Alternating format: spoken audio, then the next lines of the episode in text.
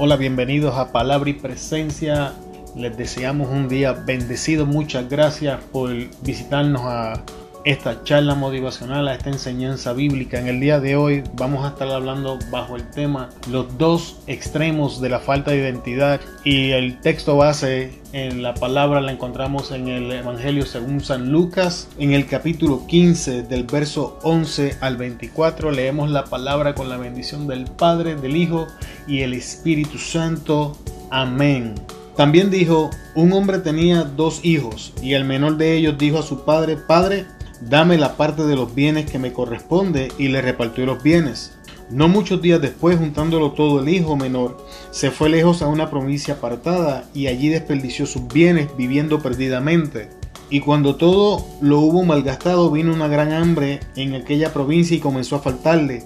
Y fue y se arrimó uno de los ciudadanos de aquella tierra, el cual le envió a su hacienda para que apacentase cerdos, y deseaba llenar su vientre de las algarrobas que comían los cerdos, pero nadie le daba. Y volviendo en sí, dijo, ¿cuántos jornaleros en la casa de mi padre tienen abundancia de pan? Y yo aquí perezco de hambre, me levantaré e iré a mi padre y le diré, Padre, he pecado contra el cielo y contra ti, ya no soy digno de ser llamado tu hijo, hazme como a uno de tus jornaleros. Y levantándose vino a su padre, y cuando aún estaba lejos lo vio su padre, y fue movido a misericordia, y corrió y se echó a su cuello, y le besó. Y el hijo le dijo, Padre, he pecado contra el cielo y contra ti, ya no soy digno de ser llamado tu hijo. Pero el padre dijo a sus siervos, sacad el mejor vestido. Pero el padre dijo a sus siervos, sacad el mejor vestido y vestirle, y poner un anillo en su mano y calzado sus pies, y traed el becerro gordo y matadlo, y comamos y hagamos fiesta, porque este mi hijo menor muerto era, y ha, y ha revivido, se había perdido y es hallado, y comenzaron a regocijarse. Padre, en el nombre de Jesús venimos ante tu presencia en esta hora. Te damos gloria, honra, alabanza y adoración. Pedimos tu dirección, Señor, en este momento. Vamos a enseñar tu palabra. Que esta palabra sea dirigida por tu Espíritu. Que sea palabra con unción, con poder. Palabra Dios que restaure, que edifique, que liberte. Palabra Dios que revele. Palabra Dios que derribe fortalezas mentales. Palabra Dios que rompa cadenas. Palabra Dios que lleve a las vidas reconciliarse contigo. En el nombre de Jesús Jesús, Espíritu Santo, toma control y trae palabra llena de unción, llena de poder en esta hora. En el nombre de Jesús, dame sabiduría, dame entendimiento y dame revelación, Señor, para la gloria de tu nombre.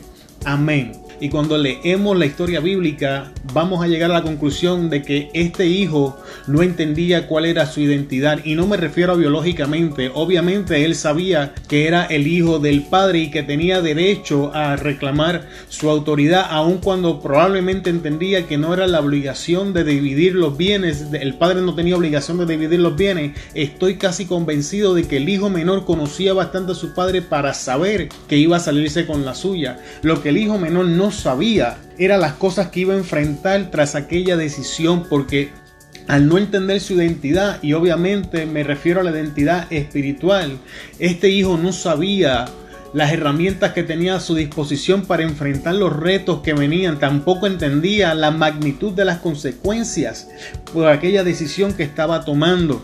Cuando leemos la palabra, el hijo menor le pide, le pide a su papá que divide la herencia, su padre cede, divide en la herencia, le da, le da la parte que le toca y automáticamente recibe lo que él quiere, se va, abandona el lugar a hacer lo que él quiere. Nosotros hacemos igual. Es muy fácil criticar a este joven, es muy fácil decir tal o cual cosa, pero la verdad es que muchas veces nosotros oramos pidiéndole al Padre y una vez recibimos lo que estamos pidiendo, nos olvidamos de Él Vemos a Dios más como el genio de la lámpara que como Dios. Vemos a Dios como un ticket de la lotería más que como Dios. Vemos a Dios como alguien que lo va a hacer todo olvidando que es el deseo de Dios trabajar conjuntamente con nosotros. Por falta de identidad, carecemos de relación con Dios por falta de comprensión espiritual, malinterpretamos los principios bíblicos y los tergiversamos a conveniencia propia. Este joven no solo malinterpretaba su intención, no tan solo malinterpretaba la intención del padre, sino que no sabía ni entendía las consecuencias de acercarse al pecado. Este, este hombre tenía toda la intención de abusar de la gracia, que encontraba de abusar de los bienes que estaban a su disposición, porque por falta de identidad no comprendía su posición, no comprendía que lo que tenía a su alcance era mucho mejor que la ilusión que él salía a buscar. Y dice la palabra que este joven fue y vivió perdidamente. Él hizo todo cuanto quiso, todo cuanto deseó, todo cuanto estuvo al alcance de su mano. Este joven lo hizo.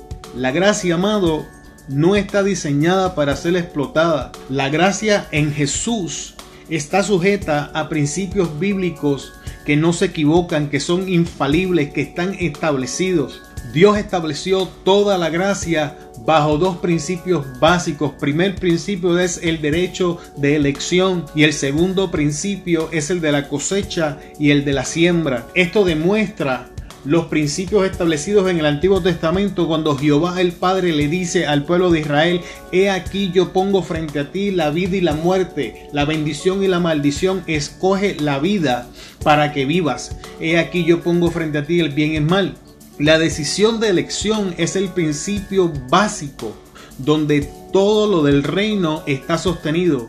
Jesús hizo lo imposible, lo creamos o no, cualquiera que sea tu decisión no cambia la veracidad de estos hechos.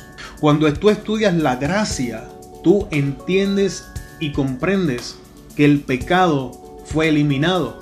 Dice Juan el Bautista, refiriéndose a Jesús, he aquí el Cordero de Dios que quita el pecado del mundo. No dijo que lo disfraza, no dijo que lo diluye, no dijo ciertos pecados, no, no. Jesús quitó el pecado del mundo, Jesús removió el problema entre Dios y el hombre que era el pecado. No existe nada que impida que el hombre se relacione con Dios a través de Jesús. Te voy a decir un secreto. Jesús está sentado a la diestra del Padre, pero cuando el Padre mira a su diestra, te ve a ti y a mí, porque por Jesús estamos nosotros sentados en lugares celestiales. Y cuando mira hacia aquí abajo, nos ve a nosotros, porque nosotros somos Jesús viviendo en la tierra bajo el poder del Espíritu Santo.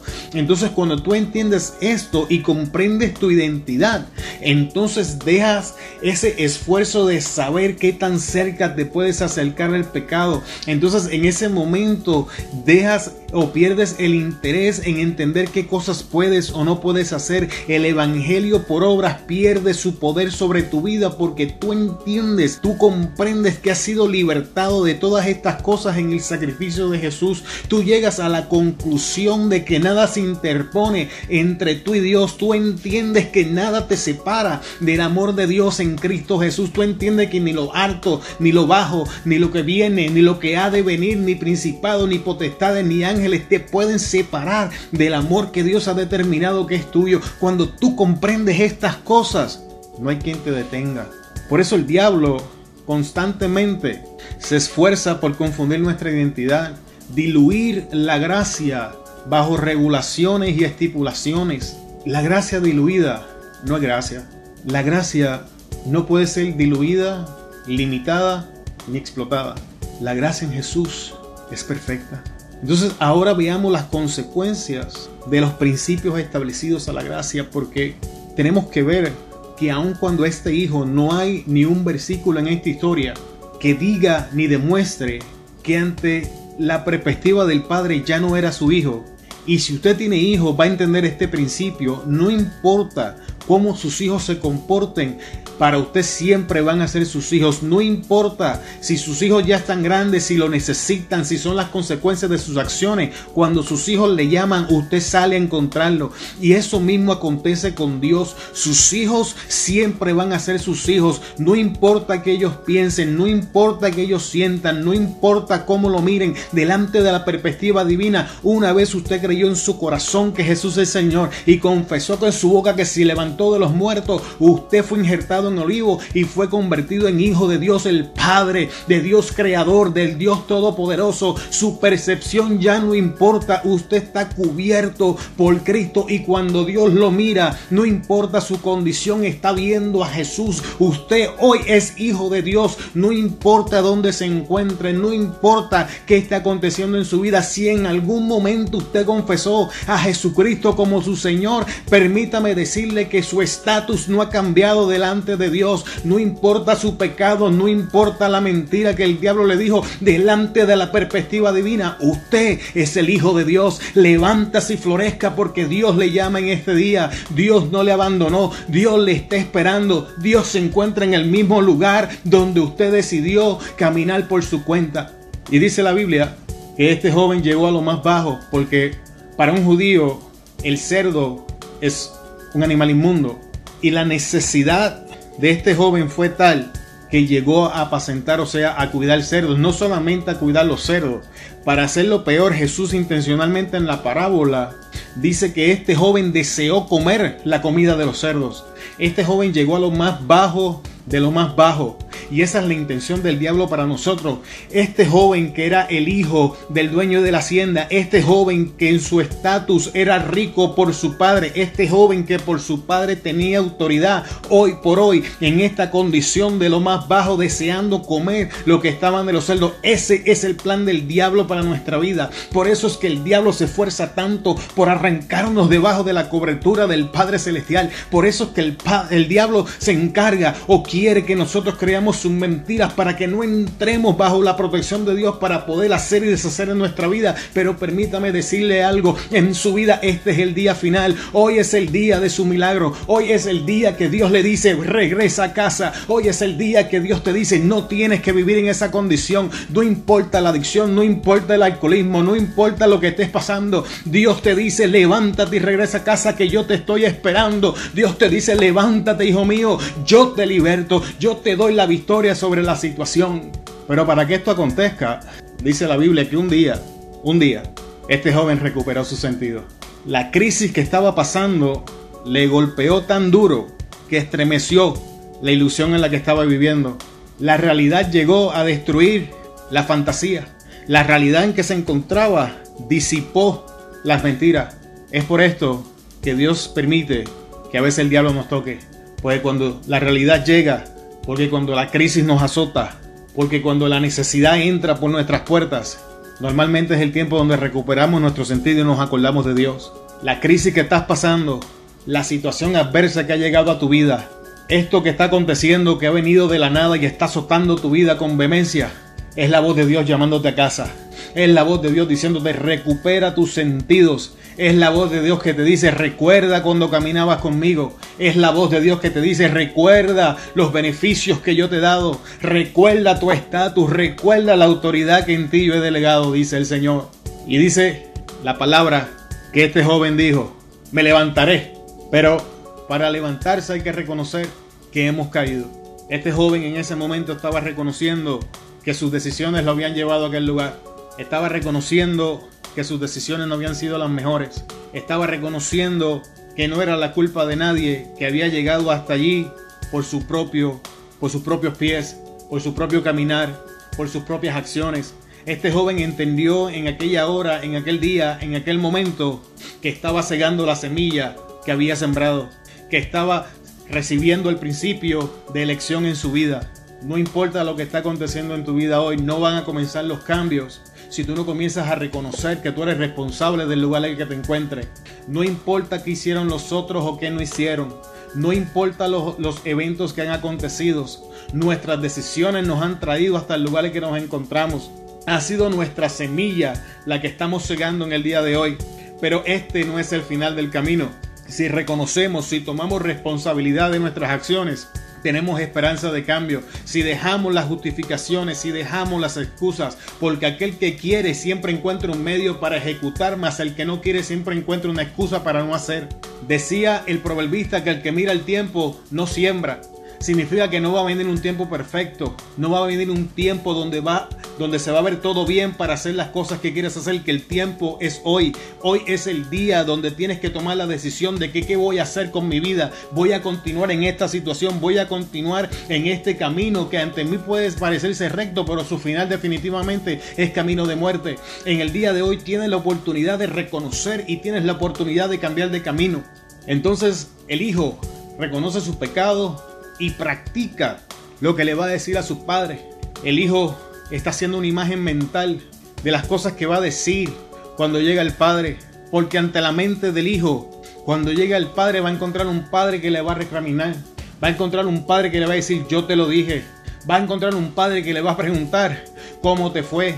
Y estas son las imágenes que el diablo quiere que tengamos en nuestra cabeza porque el diablo quiere ponértela difícil, el diablo no quiere que tú regreses a la presencia de Dios. Entonces el diablo dice y el diablo te acusa y el diablo te hace pensar que Dios te va a juzgar. Dios no quiere juzgarte, Dios nunca ha tenido la intención de juzgarnos. Si Dios quisiera juzgarnos, Cristo no hubiese venido al mundo. Si Dios quisiera que nos perdiéramos, Jesucristo no hubiese sido crucificado. La mejor forma de, Dios juzgarnos a nosotros era dejarnos solos. Yo no sé usted, pero yo era muy bueno destruyendo mi vida. Yo me levantaba con una jeringuilla en las manos y me acostaba estaba con una pipa de crack y gracias a Dios hoy estamos aquí predicando la palabra. ¿Qué quiero decirle con esto? Si Dios hubiese querido que yo me perdiera, no me alcanzaba la noche que me alcanzó para que hoy pudiera decirte que sí hay esperanza, que sí hay oportunidad de cambio, que sí se puede, que el diablo te dice que no, pero son mentiras. Si hoy tú reconoces, déjame decirte, ni un solo día hasta hoy Dios me ha recriminado cuando yo caminé lejos, ni un solo día hasta hoy Dios me ha recordado. Llevo casi nueve años que volví al Señor y ni una sola noche, ni un solo momento Dios me ha dicho cómo te fue antes de mí. Solo lo que Dios me dice es el bien que me quiere hacer. Dios me recuerda la palabra profética que declaró sobre mi vida. Dios me recuerda que me lleva a cosas que yo jamás he podido pensar, imaginar y a sueños que jamás he tenido. Esas son las cosas de las que Dios me habla. Nunca me ha hablado de mi pasado. La palabra dice Dios hablando y jamás me acordaré de sus pecados. Si fueran negros, yo los volveré blancos. Si fueran rojos como el calmesí, yo los emblanqueceré. ¿Qué significa esto? Dios no se acuerda de tus pecados. Dios no te interesado en hacer un recuento de las cosas que tú hiciste mal. Dios está interesado en que tú aceptes el sacrificio de Cristo y regreses a casa para bendecirte, porque tú no tienes idea de las personas que tú vas a impactar en tu vida cuando Dios haga el mayor milagro que se puede hacer en la historia, que es cambiar tu vida, es cambiar de donde te encuentras y llevarte a donde nunca has soñado. Ese es el milagro más grande y eso es lo que el diablo no quiere que tú recibas. Entonces, ¿qué sucede? Dice la Biblia que en medio de todo este joven se armó de valor y una vez se armó de valor, regresó a casa. No es fácil, yo entiendo. No es fácil enfrentarse a Dios con todas las ideas preconcebidas y todos los prejuicios que la, que la religión impone sobre nosotros. Yo sé que no es fácil. Sin embargo, si te armas de valor y hoy te levantas y decides caminar, yo te garantizo que vas a ser transformado. Yo te aseguro en el nombre de Jesús que vas a ver la gloria de Dios. Porque cuando este joven llegó, dice la Biblia, que Dios lo vio de lejos el padre lo vio de lejos y no esperó que el hijo llegara. ¿Sabes por qué? Porque hay un trecho que es imposible para ti caminar. Hay un trecho que te corresponde, para hay un trecho que es de Dios. Y Dios está esperando que tú hagas el tuyo para él hacer el de él. Tú no puedes hacer el trecho de Dios, ni Dios va a hacer el tuyo. Pero si tú te pones a hacer la parte que te toca, yo te aseguro que Dios se va a acercar a ti. Si tú haces lo que te corresponde, yo te garantizo que vas a ver la gloria de Dios, porque Dios es fiel, Dios es veraz, Dios no te abandona, Dios no te deja, Dios jamás ni en un solo momento te ha abandonado. Si leemos la historia bíblica, vemos que el Padre estaba mirando de lejos, el Padre estaba esperando que su hijo regresara. Yo, imagino la imagen del Padre, todos los días se paraba, todos los días miraba a lo lejos, todos los días buscaba con la mirada. ¿Qué te quiero decir, amado amigo, amado hermano? Dios está mirando en tu dirección. Los ojos de Dios están posados sobre ti. Dios está esperando que tú regreses, que tú inicies la jornada porque Él está parado en el mismo lugar, mirando, esperando, deseando que tú regreses a la casa. Porque dice la Biblia, lo que acabamos de leer, que cuando el hijo venía, el padre salió corriendo en su dirección y lo abrazó y lo besó. Y el hijo intentó de decirle las palabras que había y el padre lo ignoró totalmente. Dijo, póngale en sortija, póngale en calzado, póngale vestido. Esto significa, amado, si usted no entiende lo que significa esto, eh, significa que en el momento que el padre se acercó a él en reconocimiento a que el hijo venía, ese trecho fue cortado y la autoridad le fue de vuelta, le fue de vuelta su santidad, le fue de vuelta todo lo que abandonó, se lo pusieron en un segundo inmediatamente y dijo Dios, maten, maten al buey, maten al engordado, vamos a hacer fiesta porque este mi hijo muerto y hoy, y hoy ha revivido. Amado, para finalizar, Dios te está esperando. Dios te está esperando. Dios no tiene la intención de hacer un argumento contigo. Dios quiere hacer fiesta contigo. Dios quiere transformar tu lamento en baile. Quiere darte belleza por tus cenizas. Quiere darte alegría por tus lágrimas. Quiere darte victoria por tus derrotas. Te bendigo en el nombre de Jesús. No continúes viviendo sin Dios. No continúes viviendo sin entender tu identidad. No continúes viviendo sin entender lo que Dios verdaderamente quiere hacer en tu vida. Amado, Dios no quiere condenar al mundo, porque de tal manera amó Dios al mundo que dio a su Hijo para que todo aquel que crea no muera, más tenga vida eterna. Amigo, no hay nada más poderoso que el sacrificio de Jesús. No sé qué te han dicho, no sé qué te han hecho creer, no sé qué te han enseñado, pero la doctrina bíblica dice y demuestra que una vez tú eres injertado en el olivo, no eres injertado fuera. Tus pecados son de poca importancia. Continúa peleando, continúa en la batalla, continúa hacia adelante. Te bendigo en el nombre de Jesús y te veo en el día de mañana para la segunda parte de esta enseñanza. Amén.